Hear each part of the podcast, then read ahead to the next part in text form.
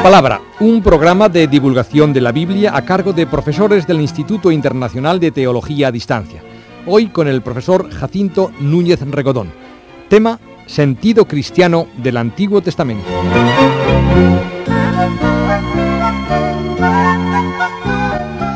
Buenos días, profesor Núñez Regodón. Buenos días, no Dios.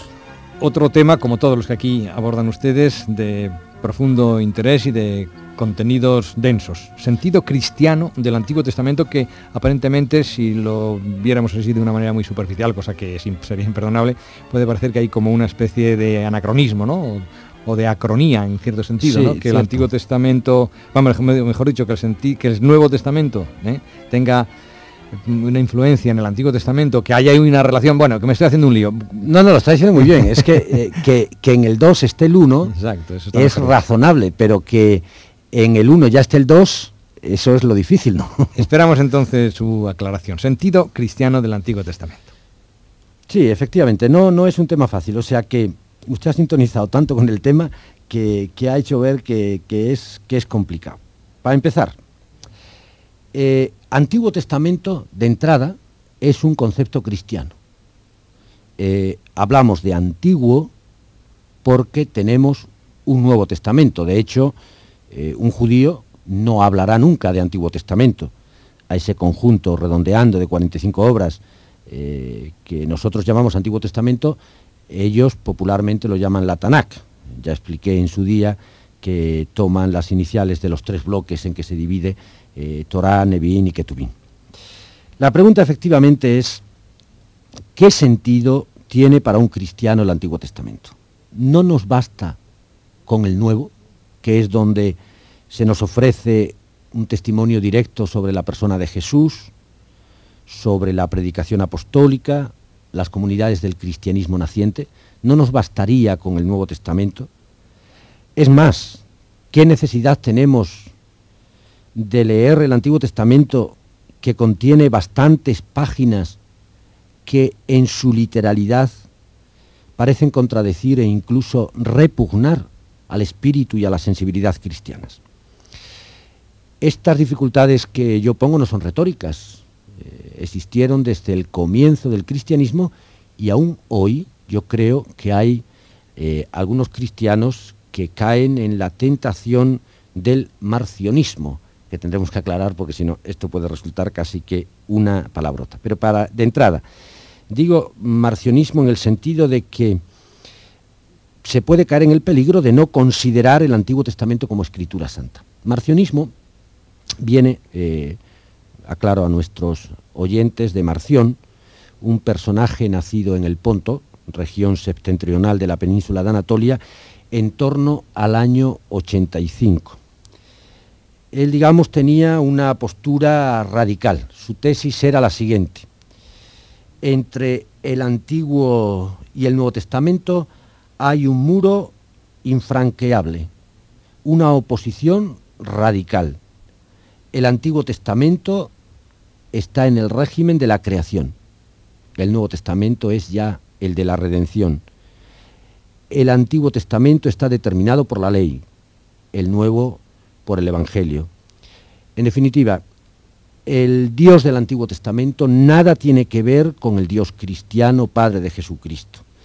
Por tanto, según Marción, un cristiano eh, no solo no tiene necesidad del Antiguo Testamento, sino que incluso tiene que repudiar el Antiguo Testamento. Ya entonces, San Ireneo eh, dijo que Marción y sus seguidores se han puesto a mutilar las escrituras, y está muy bien dicho, porque esto es una forma de mutilación. Vengamos a hoy. La Iglesia ha afirmado siempre, pero en el Concilio Vaticano II, en la Constitución de Iberbum, en el número 14, lo ha dicho con toda claridad, la economía de salvación anunciada, contada y explicada por los escritores sagrados se encuentra hecha palabra de Dios también en los libros del Antiguo Testamento. Por eso dichos libros inspirados conservan para siempre su valor. Entonces, profesor, ¿cuál es el sentido, el valor del Antiguo Testamento para el cristiano? Y así respondemos ya a Marción. Esa, es la ¿Eh? pregunta, pero la solución al final, como en las buenas películas, ¿eh? porque no vaya a pasar aquello del acomodador cuando no le dieron la propina y dijo el asesino es el administrador. Pues no se lo, no se lo voy a decir al principio, se lo diré después. Vayamos por el prólogo. Hay un texto de San Agustín, como casi todos los de, como todos los de San Agustín, que es redondo para expresar la relación entre uno y otro testamento. Y aunque algún oyente me ha dicho que para qué dijo, digo aquí latinajos, pero es que él lo dijo así, lo vamos a, a dejar sonar en latín y luego lo traducimos. Dice San Agustín, invetere novum lateat, et in novo vetus pateat. Es decir, en el Antiguo Testamento está latente el nuevo y en el nuevo está patente el antiguo. Esta frase de San Agustín me va a servir para encauzar el desarrollo del tema. Efectivamente, en el Nuevo Testamento está patente el antiguo y esto es fácilmente demostrable. De entrada, está claro que el mundo cultural del Nuevo Testamento viene del antiguo. Es verdad que el pensamiento cristiano no se explica solo y exclusivamente desde las tradiciones del Antiguo Testamento, pero es innegable que son esas tradiciones del Antiguo Testamento las que más determinan el pensamiento cristiano. Pongo eh, dos ejemplos. La última cena de Jesús con sus discípulos, tan importante para nosotros los cristianos, porque en ella instituye el Señor la Eucaristía, es una cena celebrada en el contexto de la Pascua judía. Eh, otro ejemplo, mm, la comprensión y el valor que Jesús y después de Jesús las comunidades primeras dan a la muerte del Señor como muerte salvadora en favor de los otros, se explica desde la figura del siervo de Yahvé que había anunciado hacía ocho siglos el profeta Isaías, sobre todo en el llamado cuarto canto del siervo. O sea que mm, hay una evidencia. El mundo cultural del Nuevo Testamento viene del Antiguo. Pero hay más. Si leemos el Nuevo Testamento nos damos cuenta enseguida de que Jesús y los discípulos consideraban el Antiguo Testamento como escritura santa. Se advierte esto claramente en unas fórmulas que se repiten mucho en el Nuevo Testamento, como por ejemplo, para que se cumpliera lo que dice el profeta, o dice Dios por el profeta, o bien como está escrito, eh, o la expresión según las escrituras. Hay a este respecto un texto significativo que es el texto del camino de Maús.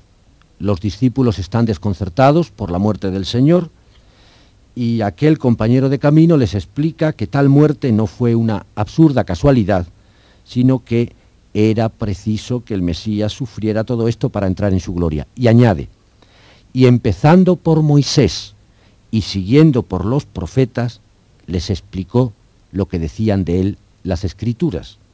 Es una generalización, decir Moisés y los profetas es una forma de designar el Antiguo Testamento.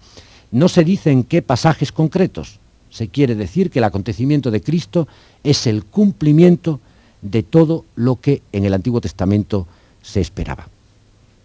Eh, este recurso al Viejo Testamento creo que fue de capital importancia para la primera formulación y comprensión del misterio de Cristo y desde un punto de vista teológico resultó normativo para las comunidades posteriores de todos los tiempos, en cuanto que de esta forma el Antiguo Testamento entró a formar parte de los libros santos de los cristianos. Profesor, ¿se puede decir eh, que la relación entre ambos se asienta, por ejemplo, en el esquema promesa, Antiguo Testamento, cumplimiento del Nuevo? Perfecto, yo creo que esa, esa puede ser, eh, ese, ese puede ser el esquema fundamental, el esquema promesa-cumplimiento. Ese esquema me parece que efectivamente resume muy bien la relación entre los dos testamentos. ¿Qué promesa? Eh, dije al presentar este programa hace ya bastantes semanas, algunos meses, que el Antiguo Testamento es una presentación lineal de la historia de la salvación. Dios va salvando a su pueblo a lo largo de una historia que va siendo siempre superada. El pueblo va experimentando la salvación de Dios en los acontecimientos de su historia, pero al mismo tiempo alimenta siempre la esperanza de una salvación plena y definitiva. En este sentido, una categoría que atraviesa de principio a fin todo el Antiguo Testamento es la esperanza. De un modo especial, esto se da en los textos mesiánicos a los que me voy a referir luego. Ahora me interesa subrayar estas dos cosas. Primero, el Antiguo Testamento, en su conjunto, remite a una esperanza de salvación definitiva, alimentada por la promesa de Dios y por la profecía de sus enviados. Es decir, podría decirse, en este sentido, que todo el Antiguo Testamento es profecía. Y segundo, el Nuevo Testamento se presenta como el cumplimiento de esa promesa. La plenitud de la salvación, anunciada, como vengo diciendo en el Antiguo, ha sido ofrecida ahora en Jesucristo. ¿Solo como cumplimiento o va más allá? Es decir, también hay una especie de, no sé cómo lo llamaría usted, superación. Sí, sí, sí, sí, es superación o, plenitud. en el Evangelio de San Mateo, en el capítulo 5, Jesús dice que no he venido a abolir la ley y los profetas, sino a dar plenitud. Eso es lo que vengo explicando. Pero sin embargo es incuestionable que en los Evangelios nos encontramos muchos textos en los que se ve cómo Jesús critica algunas cosas del Antiguo Testamento. Por tanto, la plenitud incluye también la superación de las cosas del Antiguo Testamento que están caducas, que son, en expresión del concilio, temporalia, es decir, cosas sujetas a los condicionamientos propios del tiempo. En este sentido, de acuerdo, todo el Antiguo Testamento en su conjunto es palabra de Dios, pero no todo en su literalidad es verdadero, bueno o válido.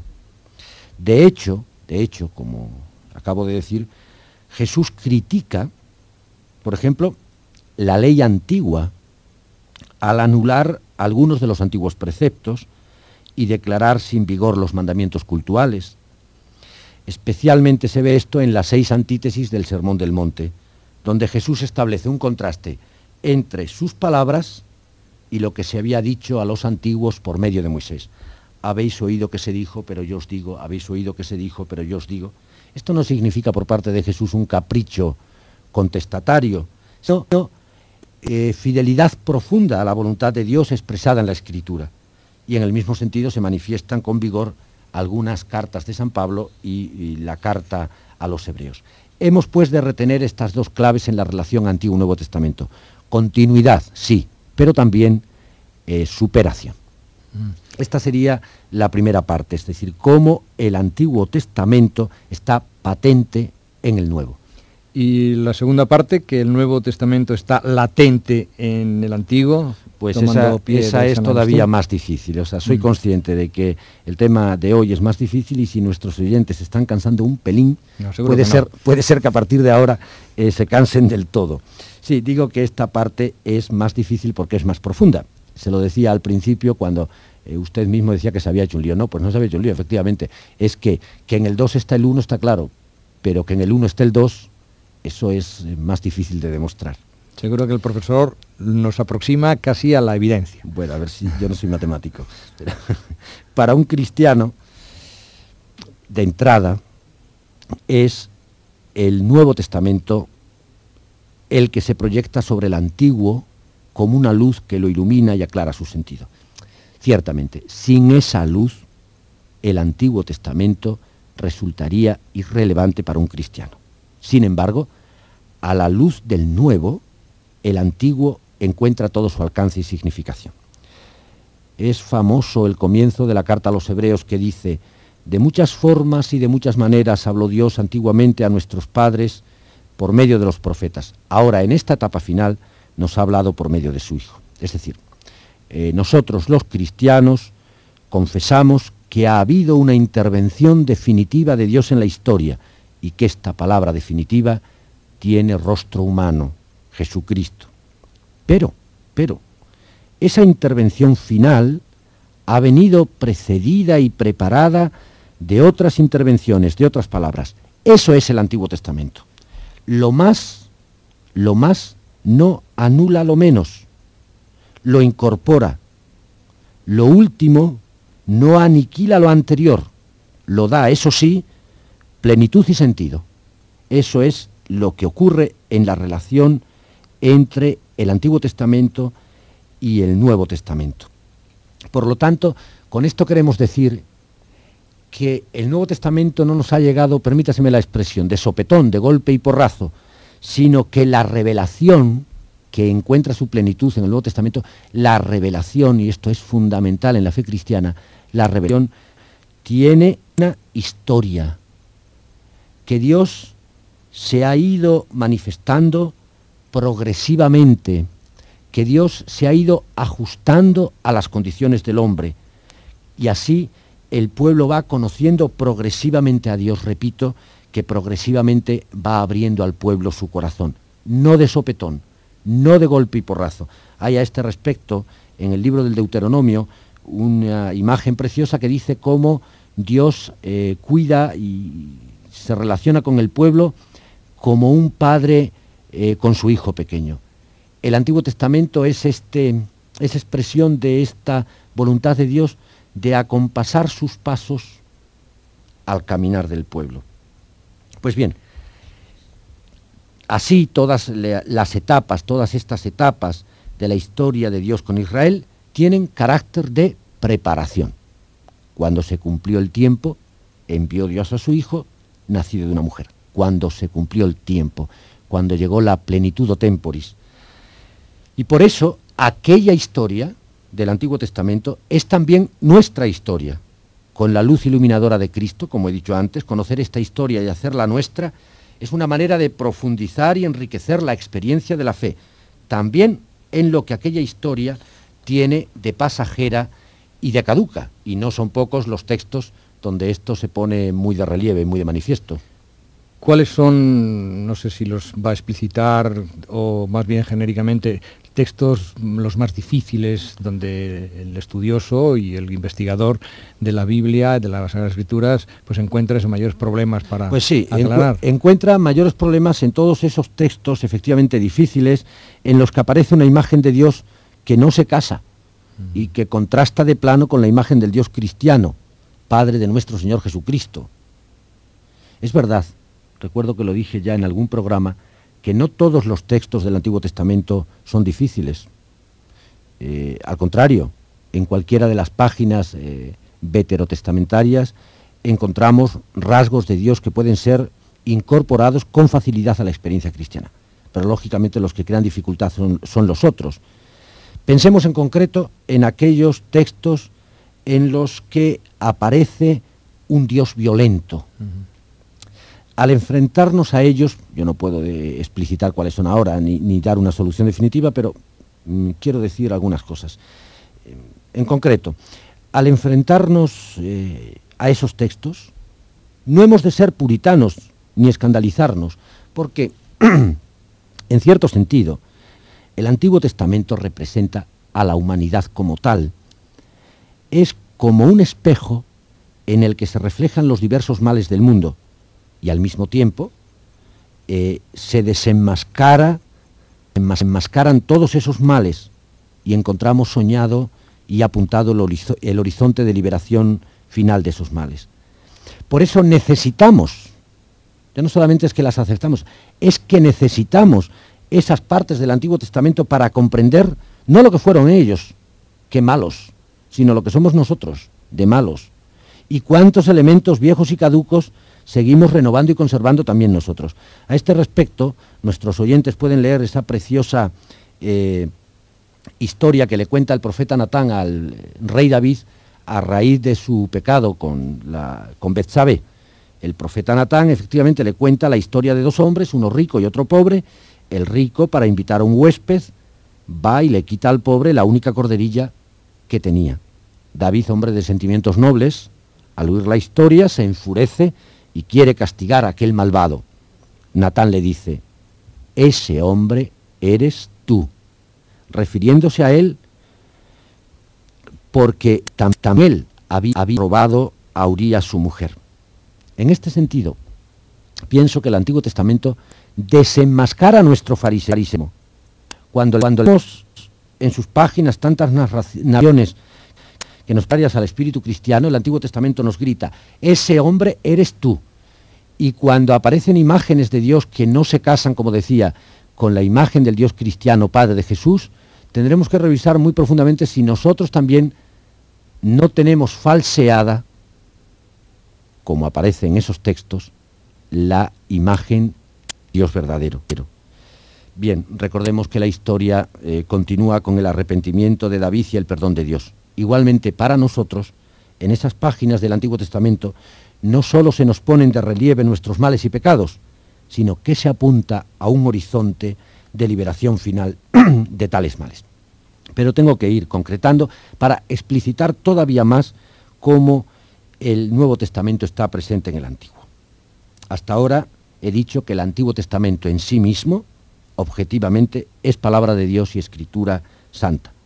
Seguimos persiguiendo lo difícil, y lo difícil es justificar la afirmación de que el nuevo está ya en el antiguo de manera latente. Nosotros afirmamos rotundamente, Cristo es el sentido del Antiguo Testamento. Pero ¿cómo está Cristo presente en sus páginas? ¿Cómo significa cada una de esas páginas a Cristo? En los textos mm, hay lo que se llama un sentido literal, lo podríamos llamar también sentido histórico, efectivamente, eso es lo que llamamos la historia, es decir, si se nos cuenta una determinada cosa con unos determinados personajes en un determinado escenario, pues eso tiene eh, un sentido literal, es decir, se refiere a cosas bien concretas y determinadas. Y eso es lo que el autor sagrado nos ha querido transmitir. Pero no ya solo en la Biblia, ¿eh? sino en general, usted lo sabe, en la literatura eh, los textos tienen una pluralidad de sentidos que no se agota eh, en el sentido, digamos, primero, inmediato, ¿verdad? Esto en concreto, mm, viniendo de nuevo a la Biblia y a la tradición cristiana, pues esta tradición cristiana, la exégesis cristiana desde el principio, entendió que no solamente era legítima, sino que era necesaria una interpretación de los textos del antiguo que trascendiera ese sentido puramente literal. Van a ser referencias muy generales, como no podía ser de otra manera. Pero, por ejemplo, ya en la escuela de Alejandría se practicaba la llamada exégesis alegórica. Esta exégesis parte de la base de que los textos del Antiguo Testamento están pletóricos de sentidos ocultos y que todo en ellos era símbolo de realidades espirituales. Así, a modo de ejemplo, el libro de Josué narra, como sabemos, la conquista de Jericó. Ese es el sentido literal de la narración. Jericó, la ciudad concreta de Jericó. Pero en alegoría, Josué es Jesús. Los muros son la idolatría. Las trompetas son el anuncio del Evangelio, etc. Otro ejemplo clásico de la alegoría es el sentido de Jerusalén. En cuanto a la letra, en su sentido literal, pues Jerusalén es eh, la ciudad santa.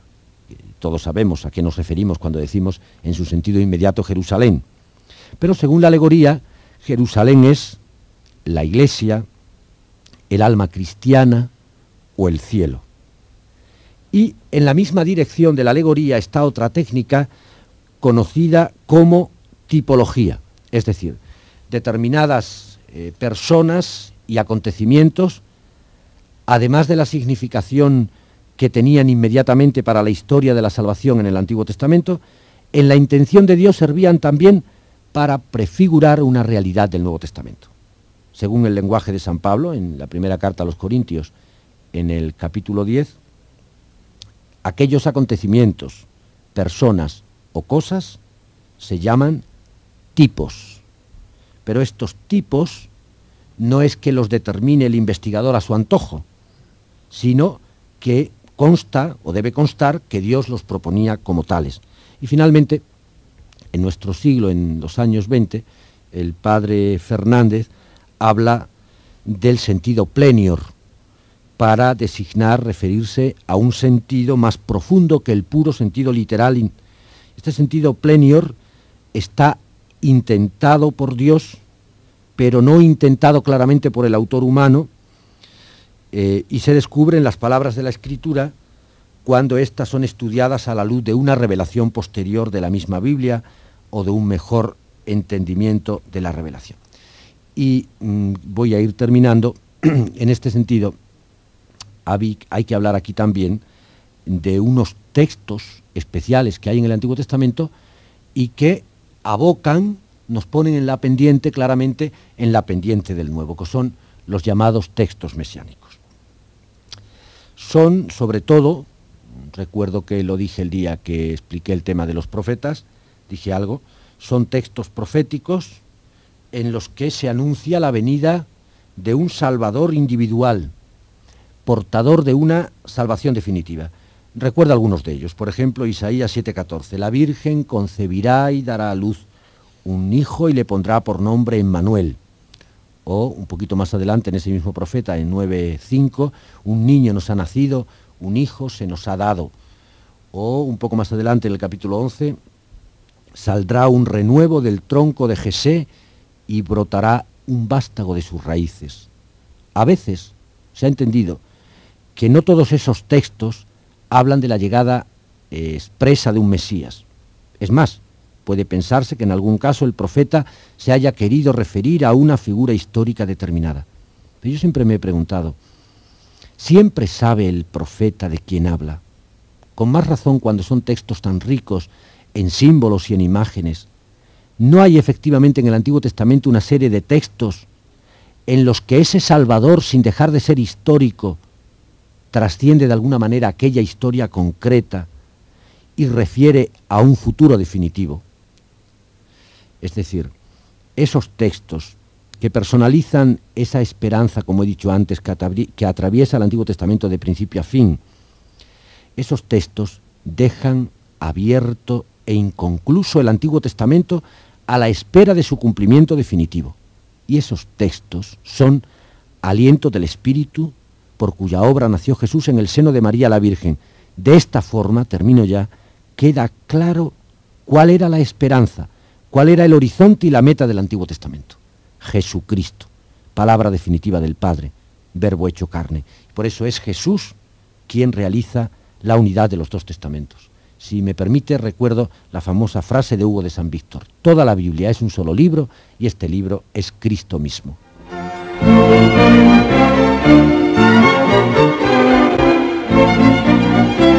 Les hemos ofrecido La Palabra, un programa de divulgación sobre la Biblia a cargo de profesores del Instituto Internacional de Teología a Distancia. Hoy con don Jacinto Núñez Regodón, profesor del Instituto Superior de Ciencias Religiosas a Distancia San Agustín. Cadena Cope.